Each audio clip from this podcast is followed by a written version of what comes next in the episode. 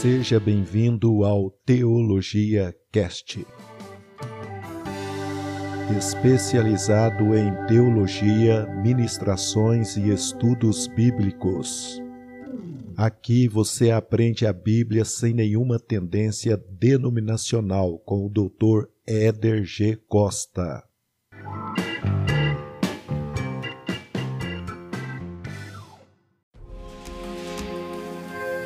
Seja um cristão e obreiro aprovado. Na Faetel Teologia Online, você sai formado e preparado. Cursos de capelania e teologia nas modalidades básico, médio, teologia plena, master e formação pastoral. Acesse o site faetel.com.br. Eu disse F A E T E O faetel.com.br e faça sua matrícula. Olá, saudações cristãs. Estamos de volta. Aqui é o professor Éder. Nós estamos aqui para mais um encontro teológico nessa matéria que é muito importante, fundamental para a nossa vida espiritual, para o nosso amadurecimento, caminhando rumo à maturidade espiritual que Deus deseja para cada pessoa. E nessa série nós estamos tratando dos assuntos fundamentais, dos assuntos básicos acerca da vida cristã, acerca da vida espiritual que Deus propõe para cada ser humano. Nós estamos falando desde o primeiro encontro, onde citamos acerca daquilo que não é o novo nascimento. Depois, nós falamos acerca do que é o novo nascimento. Na sequência, nós falamos que Deus propõe uma carreira espiritual que é uma missão de vida que Ele tem para cada pessoa que, após o novo nascimento, a vida continua aqui nesta terra. E hoje nós vamos falar acerca das armas que Deus disponibiliza para que nós possamos cumprir com êxito a nossa carreira cristã. O título desse podcast é armando-se para vencer. Eu quero compartilhar com você um texto bíblico que está lá em Efésios capítulo 6, do verso 10 ao verso 18.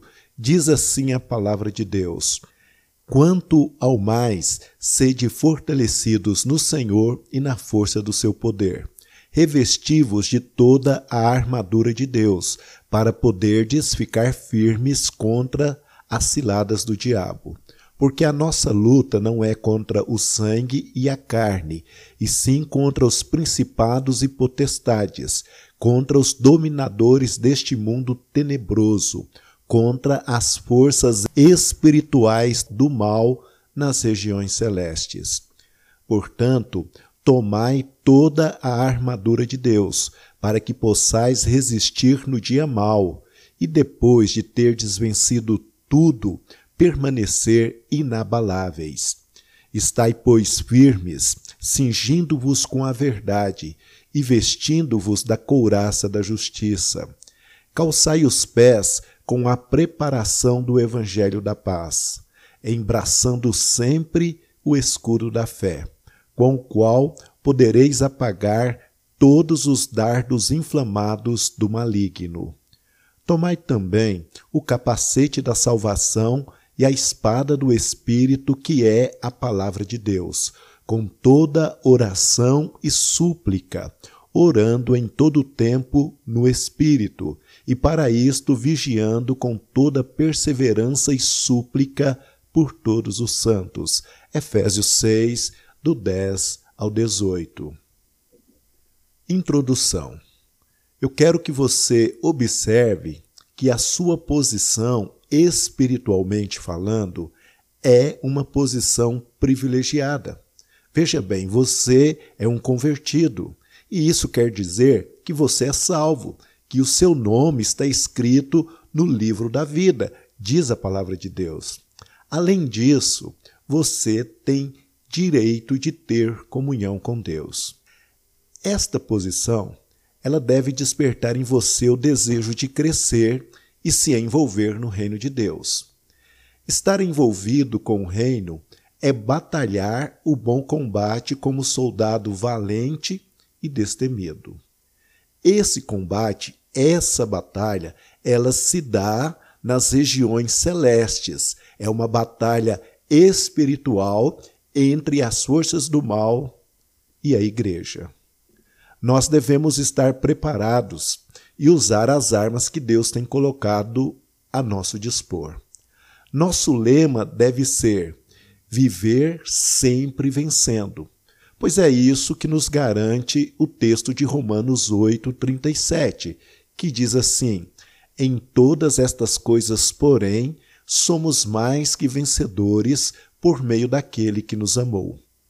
Apesar disso, muitos soldados, muitos guerreiros espirituais, muitos salvos, muitos nascidos de novo, muitas pessoas que se tornaram nova criatura, estão sendo e vivendo derrotadas por não observarem as ordens e orientações do grande general dos exércitos, o Senhor Jesus Cristo. Por isso, é preciso atentar-se em alguns aspectos que são essenciais para que o cristão vença espiritualmente e cumpra os propósitos de Deus para a sua vida. Eu quero compartilhar com você alguns destes aspectos. Em primeiro, um soldado precisa de alimentos. O ser humano basicamente é constituído de duas partes: a matéria, que é o corpo, e a não matéria, que é a alma e o espírito humano. É isso que a Bíblia diz lá em 1 Tessalonicenses 5,23, quando ela diz o seguinte: O mesmo Deus da paz vos santifique em tudo, e o vosso espírito alma e corpo sejam conservados íntegros e irrepreensíveis na vinda de nosso Senhor Jesus Cristo. Diariamente, as pessoas zelam no cuidado de seus corpos, por meio da higiene, da alimentação, uso de medicações, dentre outras coisas. Quem falha no cuidado da sua saúde, da saúde do seu corpo, pode contrair inúmeros problemas, como doenças, ferimentos e até mesmo a própria morte. É importante observar que o mesmo cuidado, ou da mesma maneira que cuidamos do nosso corpo físico, devemos também cuidar da nossa vida espiritual. Quem não zela por sua alma, por sua vida espiritual, vive saboreando o gosto amargo da derrota temos uma necessidade nutricional diária a ser suprida. E por isso tratamos de nos alimentar. Devemos também ter esse mesmo cuidado com a nossa alma e espírito. A Bíblia Sagrada. Esse é o principal alimento espiritual do cristão. Um cristão que não se alimenta ou que não lê e medita regularmente na Bíblia fica enfraquecido espiritualmente e desnutrido, sem forças diante dos adversários espirituais a serem enfrentados. Observe essa passagem bíblica. A seguir, foi Jesus levado pelo Espírito ao deserto para ser tentado pelo diabo. E depois de jejuar quarenta dias e quarenta noites, teve fome. Então, o tentador aproximando-se, lhe disse: Se és filho de Deus, manda que estas pedras se tornem em pães. Jesus, porém, respondeu: Está escrito: Não só de pão viverá o homem, mas de toda palavra que procede da boca de Deus. Então o diabo o levou à cidade santa, colocou-o sobre o pináculo do templo e lhe disse: Se és filho de Deus, atira-te abaixo, porque está escrito: aos seus anjos ordenará teu respeito que te guardem, e eles te susterão nas suas mãos para não tropeçares nalguma pedra. Respondeu-lhe Jesus: Também está escrito: Não tentarás o Senhor teu Deus. Levou-o ainda o diabo a um monte muito alto. Mostrou-lhe todos os reinos do mundo e a glória deles, e lhe disse: Tudo isto te darei se prostrado me adorares. Então Jesus lhe ordenou: Retira-te, Satanás, porque está escrito: Ao Senhor teu Deus adorarás e só a ele darás culto. Eu li o texto de Mateus, capítulo 4, do verso 1 ao verso 10. Como vimos anteriormente, Jesus cresceu sendo alimentado pela palavra de Deus. E agora vemos em Mateus 4 Jesus enfrentando uma luta terrível contra o próprio Satanás. Satanás e seus agentes sempre irão lutar para tirar o cristão da presença, direção e propósitos de Deus. Foi assim com Cristo e não se engane, é assim com você também. De forma maravilhosa, Jesus nos ensina que é possível vencer o inimigo, não com a força física, e sim com a espada do Espírito, conforme nós lemos em Efésios 6, 17. Nas três investidas contra Jesus, Satanás foi vencido pela Bíblia que saiu da boca de Jesus. Por três vezes Jesus respondeu: Está escrito. O corpo de Jesus estava fraco por causa do jejum, a consagração que ele havia dedicado a Deus, mas espiritualmente ele estava super alimentado e foi por isso que venceu o inimigo. Satanás, ele foi muito astuto e tentou confundir Jesus, distorcendo a palavra de Deus. Mas Jesus, que tinha a compreensão espiritual da palavra, não foi enganado. Existem muitas pessoas que estão entendendo erroneamente a Bíblia e por isso estão frustradas e derrotadas. O cristão, ele precisa entender a Bíblia segundo a mente do Espírito Santo e deve tomar muito cuidado com expressões do tipo eu acho, eu penso, eu vejo assim, dentre outras. Se o cristão estiver alimentado da palavra, viverá vitorioso sobre todo o inimigo ou sobre toda a investida do inimigo. Caso contrário, ele terá de lidar com a vergonha e com a derrota. Alimentar o nosso espírito e a nossa alma diariamente com a Bíblia garante-nos sucesso espiritual Além disso, desfrutamos de paz, alegria e da maravilhosa presença do Espírito Santo em nossa vida. Como cristãos que somos, devemos estar sempre preparados.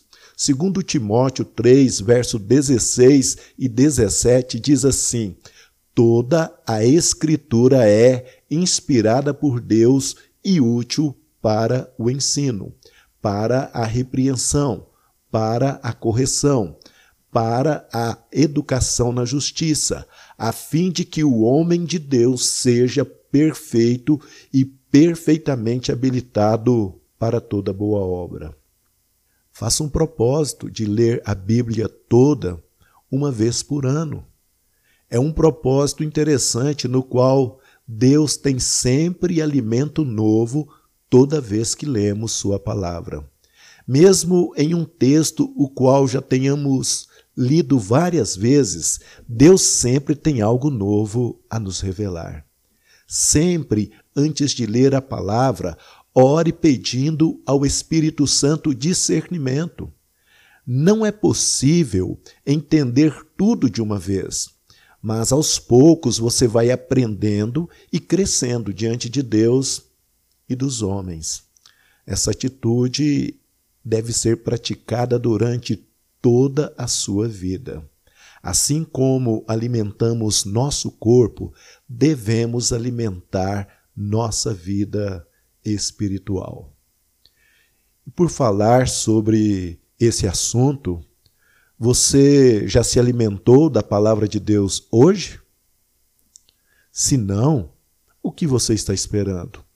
Mãos à obra, então. Lembre-se, podemos e devemos nos alimentar muitas vezes ao dia. Veja 1 Coríntios 10, verso 3 e 4. Todos eles comeram de um só manjar espiritual e beberam da mesma fonte espiritual, porque bebiam de uma pedra espiritual que os seguia, e a pedra era Cristo. Um outro aspecto também que eu gostaria de salientar com você, veja bem, nós falamos aqui no primeiro aspecto que um soldado precisa de alimentos. Agora eu quero falar nesse outro tópico que um soldado ele também precisa de provisões. Deus, ele nos criou dependentes dele em todas as coisas. Deus não nos quer distantes e por isso nos criou dessa forma, para que permanecêssemos em sua presença. É justamente nessa condição de proximidade com Deus que obtemos dele o necessário para o desempenho de nossa carreira cristã e as provisões para nossa vida pessoal. É isso que nos mostra o seguinte texto: Tu, porém, quando orares, entra no teu quarto e, fechada a porta, orarás a teu pai que está em secreto, e teu pai que vê em secreto te recompensará. E orando, não useis de vãs repetições como os gentios, porque presumem que pelo muito falar serão ouvidos. Não vos assemelheis, pois, a eles, porque Deus, o vosso Pai, sabe o que de tendes necessidade antes que lhe o peçais. Mateus capítulo 6, do verso 6 ao verso 8. De uma forma geral, no Antigo Testamento, na descrição do relacionamento de Deus com Israel, não há menção do uso da palavra pai quando Israel se dirigia a Deus. Eles invocavam a Deus usando as palavras Elohim, que significa Deus, o Jeová, que era o nome pelo qual Deus se apresentava na antiga aliança, e Vé. Quando chegamos ao Novo Testamento, vemos Jesus trazendo esse ensino, utilizando esta palavra, a palavra Pai. Jesus se refere agora a Deus e nos ensina a nos aproximar de Deus, chamando Deus de Pai. Isso significa que há agora uma intimidade bem maior entre o povo de Deus e o seu Deus. Porque uma coisa é relacionar-se com Deus na condição de servo, outra coisa bem diferente é relacionar-se com Deus na condição de filho. O filho é alguém que faz parte da família e que é herdeiro daquilo que é do pai. Perceba quão profunda é a nova aliança em Cristo. Vemos, por exemplo, João 1,12: Mas a todos quantos o receberam, deu-lhes o poder de serem feitos filhos de Deus, a saber, aos que creem no seu nome.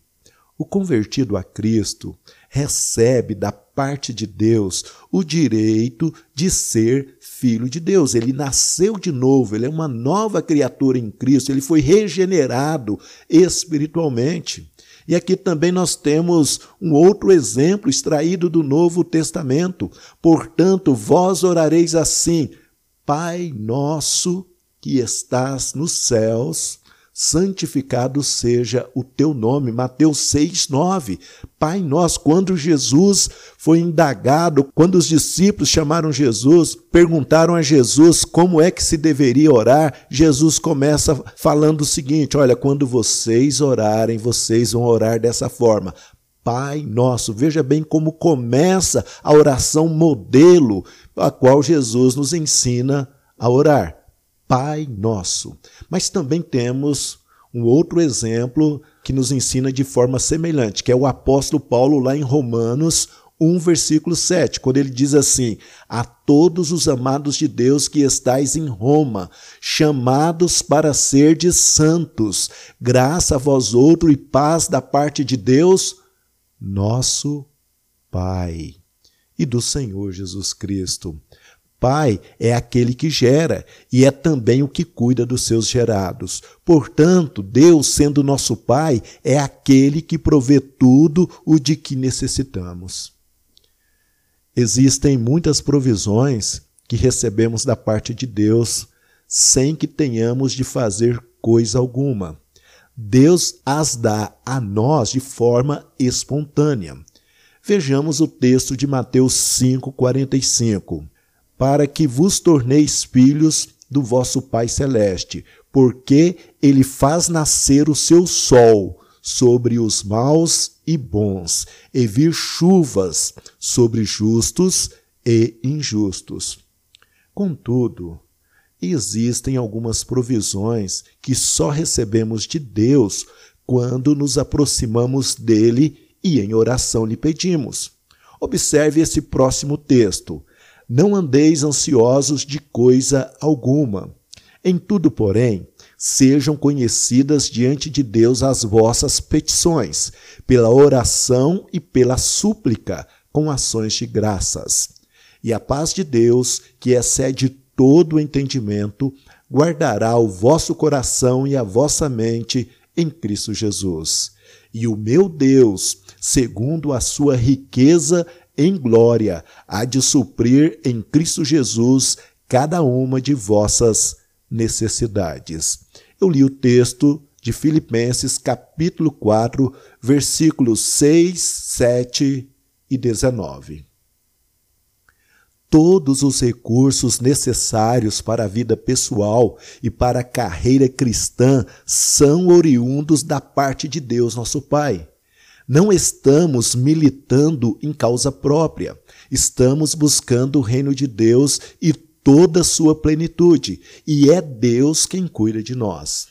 1 Coríntios 9, versículo 7, a parte A desse versículo questiona o seguinte: Quem jamais vai à guerra à sua própria custa? Fomos alistados por Deus é Ele quem supre todas as nossas necessidades. Mas temos que pedir, pois dessa forma, além das provisões, estaremos sempre em Sua presença, ou seja, na presença de Deus. E o melhor de tudo isso não são as bênçãos, as provisões ou as vitórias que Deus dá aos seus filhos. O melhor de tudo é poder estar e sentir a presença do Todo-Poderoso. É como expressa o Salmo 51, verso 11, quando o salmista diz assim: Não me repulses da tua presença, nem me retires o teu Espírito Santo. O salmista valorizava, prezava pela presença de Deus na sua vida, por estar na presença de Deus e sentir essa presença e ter comunhão com Ele. Isso é o melhor que qualquer pessoa possa desfrutar em qualquer instância, em qualquer momento da sua vida. Entretanto, muitos cristãos eles estão invertendo os valores, eles estão colocando as bênçãos na frente do Criador como mais importante do que o Criador. Assim, o Criador, assim, o Pai se torna apenas um meio de alcançar determinada graça, determinada bênção, determinado valor, determinada posição, status, seja lá o que for. Quando há essa inversão, a vida se torna vazia, num certo sentido. Por quê? Porque nós não estamos tendo o prazer da comunhão e da presença de Deus. As bênçãos ocupando o primeiro lugar, quando isso acontece, é uma inversão de papéis. Infelizmente, existem até pessoas exigindo, entre aspas, que Deus as abençoe imediatamente, determinando o que Deus deve e o que Deus não deve fazer. Não, não é desse jeito que a coisa funciona. Nós somos filhos, somos soldados, somos servos, somos amigos de Deus. Mas não podemos tentar fazer com que Deus nos sirva. Normalmente, pessoas com esse tipo de atitude são aquelas que menos fazem no reino, se é que pode-se dizer que fazem algo, porque elas sempre querem ser servidas acima de qualquer coisa ou circunstância. Devemos estar na presença de Deus com toda disposição para adorá-lo e servi-lo de todo o nosso coração, sem nenhum interesse próprio ou pessoal. E um terceiro ponto que eu quero compartilhar aqui é: nunca deixe de congregar. Como filho de Deus, você não deve se relacionar somente com Deus, nosso Pai. É muito importante também que você esteja junto com outros filhos de Deus. Deus, enquanto Pai, deseja que seja dessa forma: frequentar um grupo, frequentar uma igreja e ter comunhão com outras pessoas é uma experiência rica e confortadora. Diz assim o Salmo 133: Ó, oh, como é bom e agradável viverem unidos os irmãos. É como óleo precioso sobre a cabeça, o qual desce sobre a barba, a barba de Arão, e desce para a gola das suas vestes. É como o orvalho do Hermon, que desce sobre os montes de Sião. Ali ordena o Senhor a sua bênção e a vida para sempre. Eu li o Salmo 133, os três versículos que compõem esse salmo. Também o texto de Hebreus 10, 25 nos traz exortação semelhante. Não deixemos de congregar-nos, como é costume de alguns. Antes, façamos admoestações. E tanto mais quando vedes que o dia se aproxima. Jesus está voltando, nós sabemos disso, então, quanto mais vemos que esse dia está se aproximando, devemos admoestar que os irmãos precisam de estar congregados, reunidos, juntos, servindo, prestando culto a Deus, se edificando, sendo edificado, ajudando, sendo ajudado no momento de culto, no momento de adoração, de confraternização, de comunhão. Deus deseja que seja assim. O Pai tem prazer quando os filhos estão reunidos em seu nome, na sua presença. É verdade que nós estamos vivendo uma época de grandes escândalos religiosos, em meio a uma diversidade religiosa também bastante vasta. A decepção com a religião e com muitos líderes religiosos tem sido comum em nossos dias. Muitas pessoas, em razão de algum descontentamento, estão abandonando seus irmãos em Cristo. Alguns discordam da administração eclesiástica e muitas vezes até com razão, mas não entendem ou não querem entender que é necessário compreender a organização institucional separadamente do organismo, que é o corpo espiritual de Cristo, que são as pessoas, os irmãos, a verdadeira igreja. Porque somos filhos de Deus, não podemos nos separar. Quando estamos unidos, o Pai ministra a bênção da vida para sempre.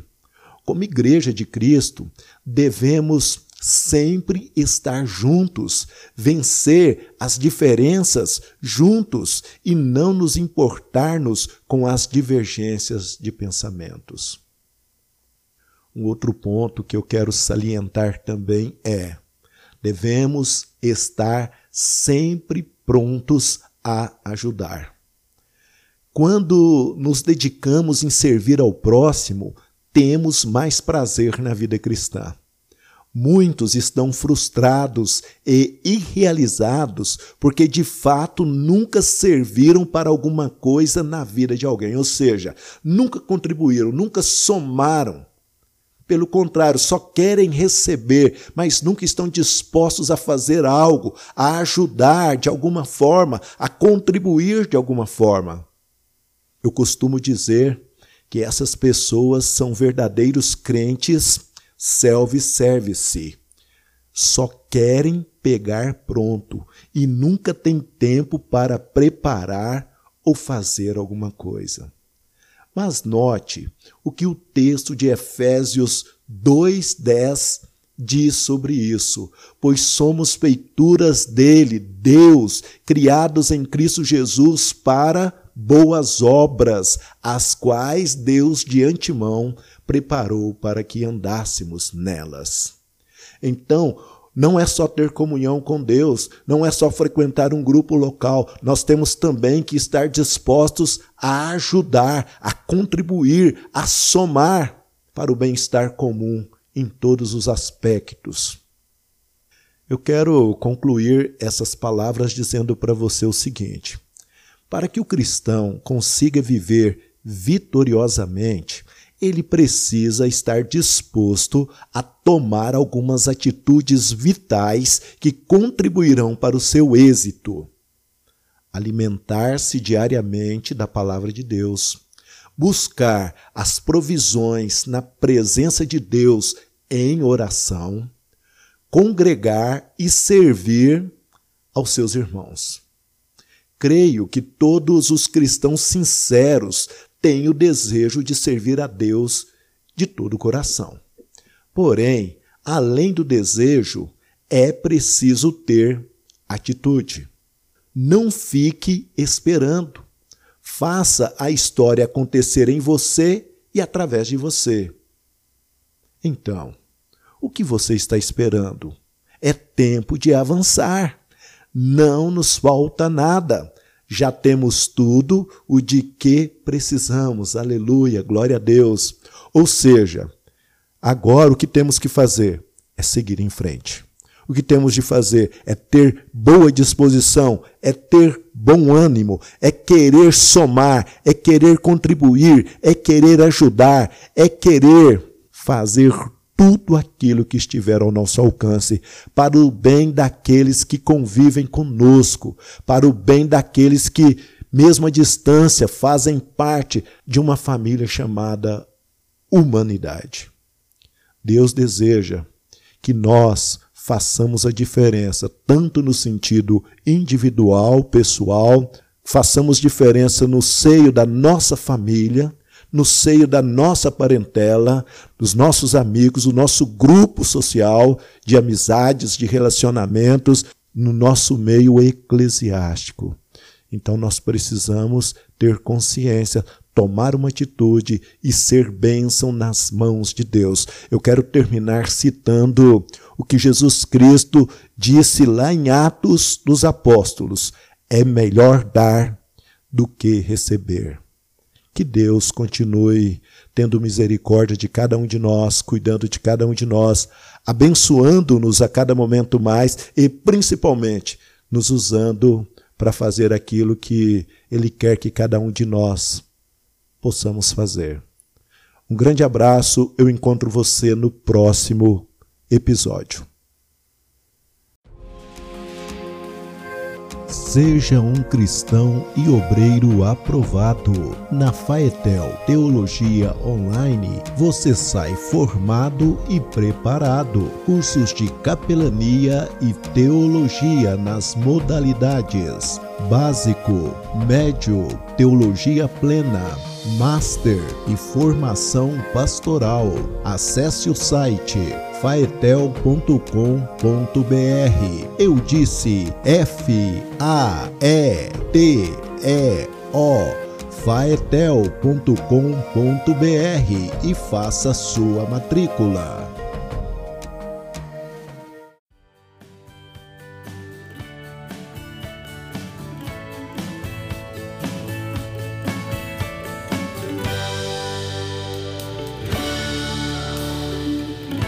Seja bem-vindo ao Teologia Cast.